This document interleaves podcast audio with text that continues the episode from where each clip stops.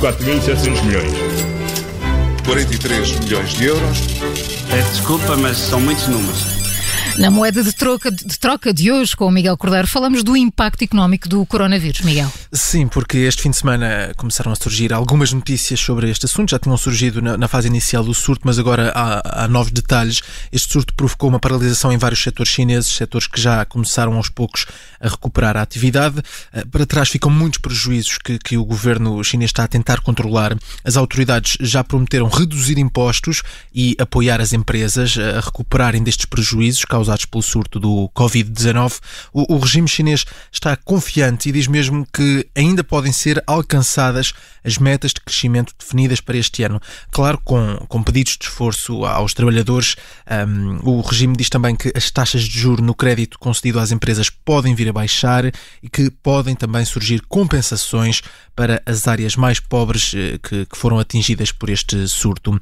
O, o Partido Comunista também ainda não anunciou qual é a meta de crescimento económico para este ano, o Partido Comunista Chinês, um, qual, é a meta, qual é a meta para este ano, mas em 2009 sabemos que a China cresceu 6,1%. Uh, eh, para este ano, os analistas apontam também um crescimento a rondar os 6%. Vamos, portanto, esperar para perceber quais é que são os reais impactos deste arranque de ano marcado pelo surto de coronavírus. Mas, Miguel, para lá do governo chinês, o FMI também falou do impacto deste surto. Sim, falou e com alguns alertas. O Fundo Monetário Internacional diz que este novo surto coloca em risco a recuperação económica mundial e, e, por isso mesmo o FMI já manifestou disponibilidade para ajudar financeiramente os países mais pobres e vulneráveis. A diretora-geral do FMI, Cristina Georgieva, diz que estão a trabalhar com os piores cenários, neste momento são os piores cenários que estão em cima da mesa e, e por isso relembra que é fundamental a cooperação internacional para, para conter este surto, tanto a nível do impacto humano como ao nível do impacto económico.